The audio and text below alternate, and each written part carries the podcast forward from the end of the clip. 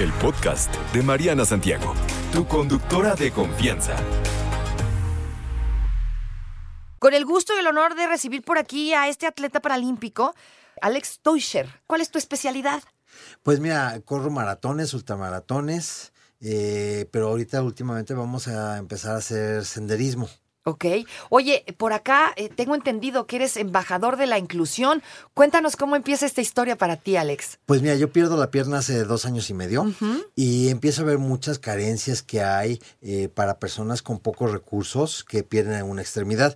Entonces me doy a la tarea de empezar eh, a promover los apoyos, que el municipio tenga todo lo acordado, banquetas, rampas, que se respeten los lugares de, para personas con discapacidad capacidad. Y entonces la presidenta del DIF en ese entonces, este, hermana de Mara Lezama, es la que me da el título de embajador de la inclusión para el estado de Quintana Roo.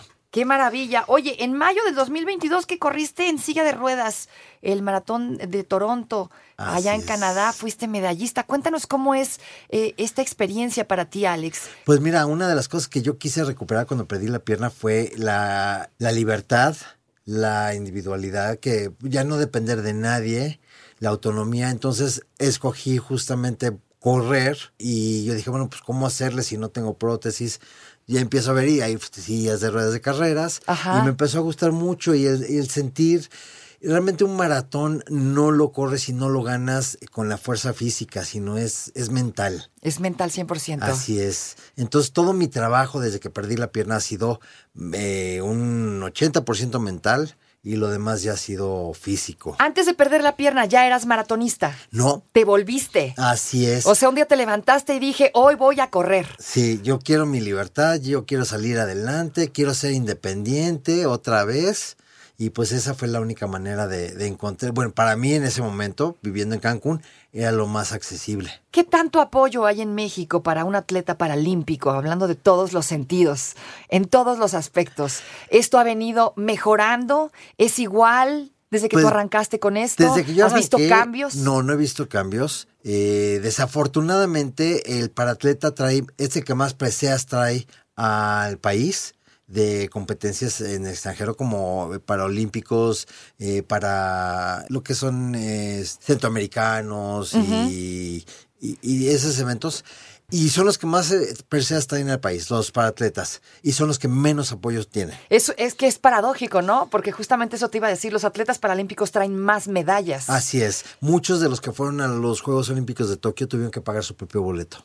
Qué barbaridad. O sea que la cosa no ha mejorado. No, no ha mejorado, está grave. Este, luego es cada historia. Yo, yo soy relativamente muy nuevo en el deporte para, este, para atletismo y todo eso, pero hoy es cada, cada historia de compañeros que dices, no, bueno, ¿cómo es posible? Y esto viene siendo desde hace muchísimos años. Pero aún así, el deporte, amamos el deporte. Y... Pues somos potencia mundial en deporte adaptado y para, y para atlético. Qué maravilla. Oye, eh, me estabas platicando que eh, durante este año tienes por ahí planeadas pues otras actividades además de esto de, de, correr, ¿no? Que, que, vas por un montón de, de récords, que pretendes subir por ahí las cumbres más altas. ¿Cómo, ¿Cómo llega esto a tu vida, no? ¿Cómo de, cómo de pronto dices, ahora quiero hacer esto? Pues mira, eh, cuando yo pierdo la pierna, a mí lo primero que me empiezan a decir es, no se puede. Tú no puedes, tú no.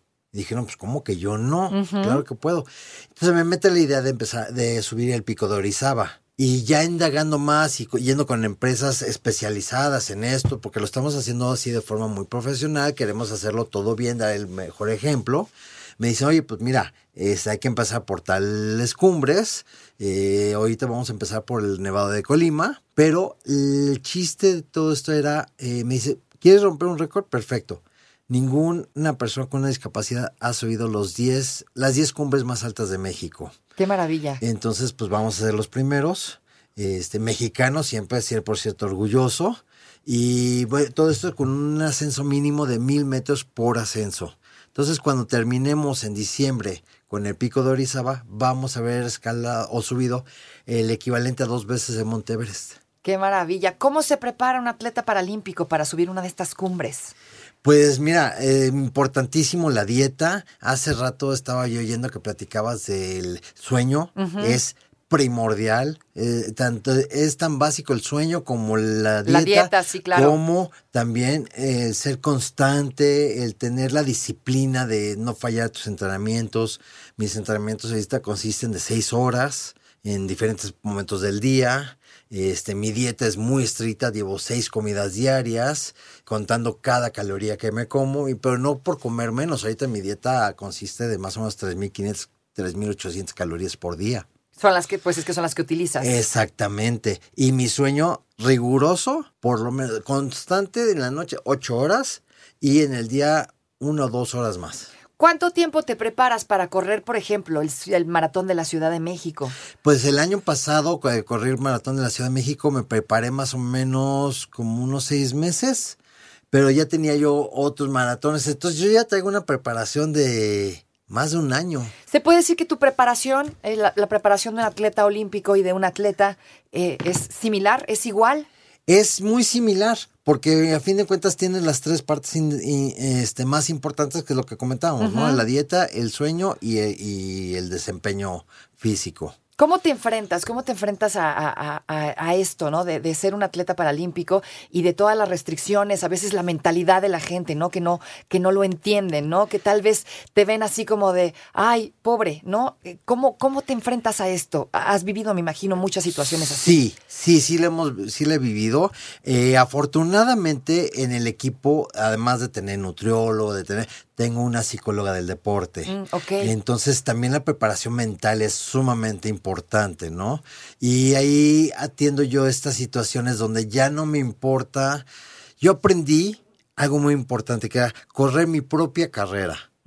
Entonces, eso lo llevo al día a día en mi vida también. Entonces, yo vivo mi propia vida. Ya no me importa si el de al lado tiene mejor coche, si el otro tiene mejor trabajo, si tiene más dinero, si piensa, opina o lo que sea. Yo vivo mi propia vida. Y entonces, con eso, ya, la verdad es que podrán decir muchas veces. Pueden decir misa. Las mamás les dicen a los niños, no, no, no, vente para acá, no lo veas, y no el esto, y no el otro. Y cuando se me acercan los niños, les digo, ¿y quieres tocar el muñón? Ajá. Pues adelante, ¿no? O sea, Claro. que se les quite ese estigma de que está prohibido, No, y de que es algo malo. exacto, malo o, o raro, ¿no? Fíjate qué Es chistoso. algo que pasa.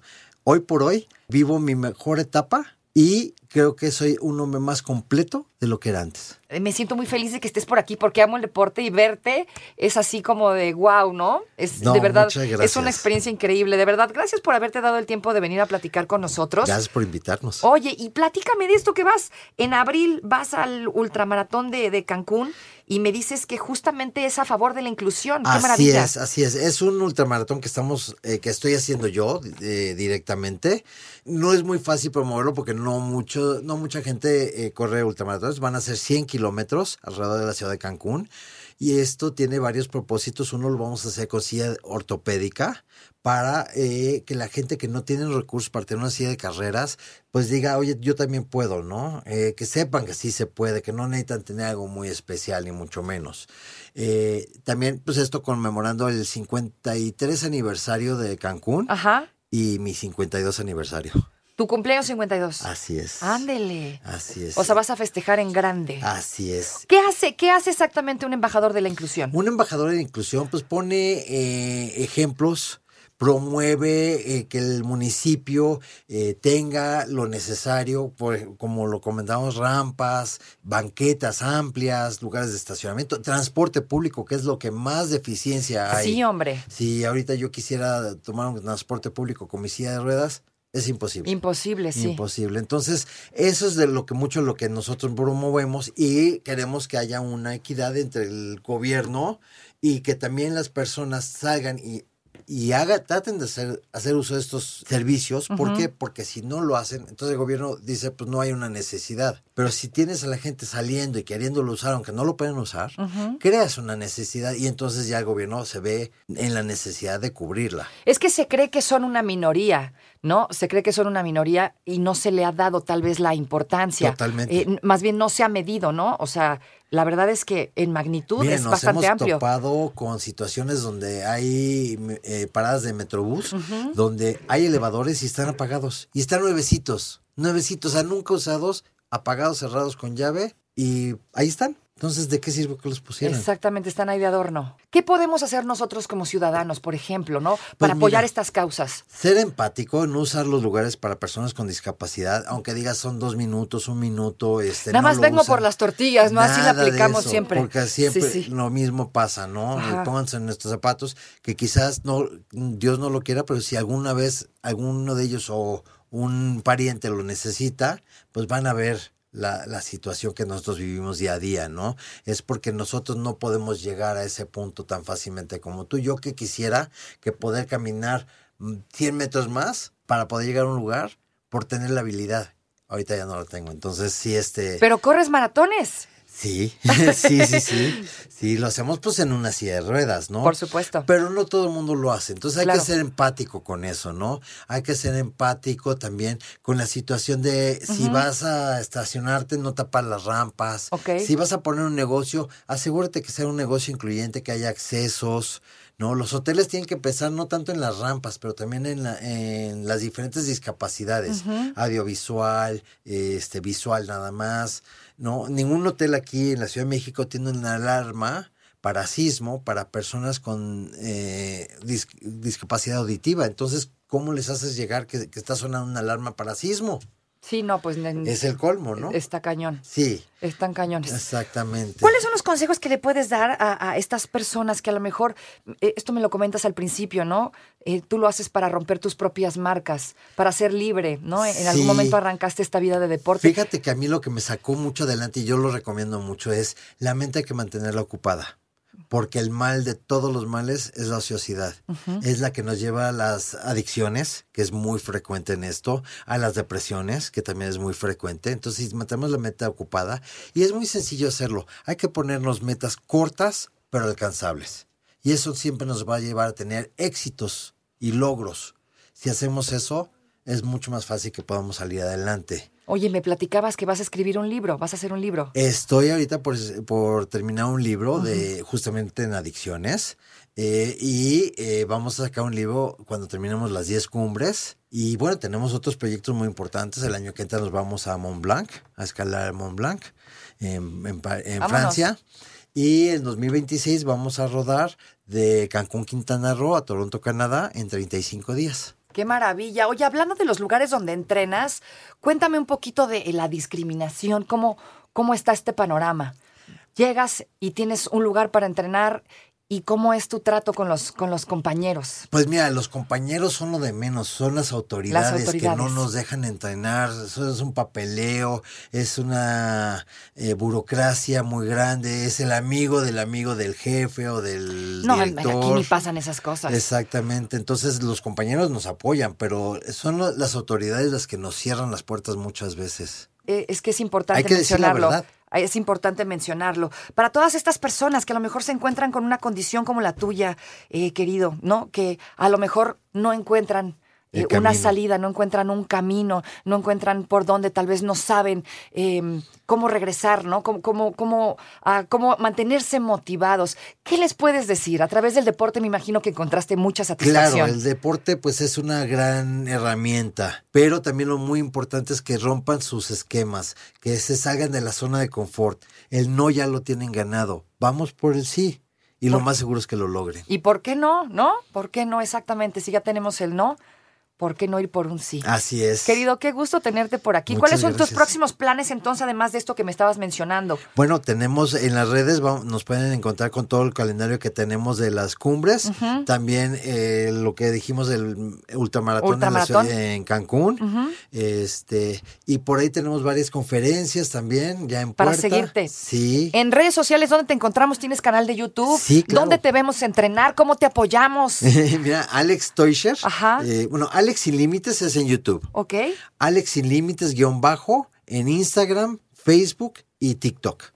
Ahí te encontramos. Y ahí compartes tus entrenamientos. Ahí compartimos todo, entrevistas, entrenamientos, este, fechas, todo. Todo lo que tiene que ver con lo que haces. es. Oye, pues te estaremos siguiendo bien de cerquita. Qué gusto saludarte. De verdad que me emociona mucho tenerte aquí. No, muchas gracias, gracias por el espacio, saludos a tu auditorio y este, muchas gracias por esta oportunidad de poder eh, dar a, a conocer lo que hacemos. Tu casa, mi changarro es tu casa. Cuando quieras eres bienvenido.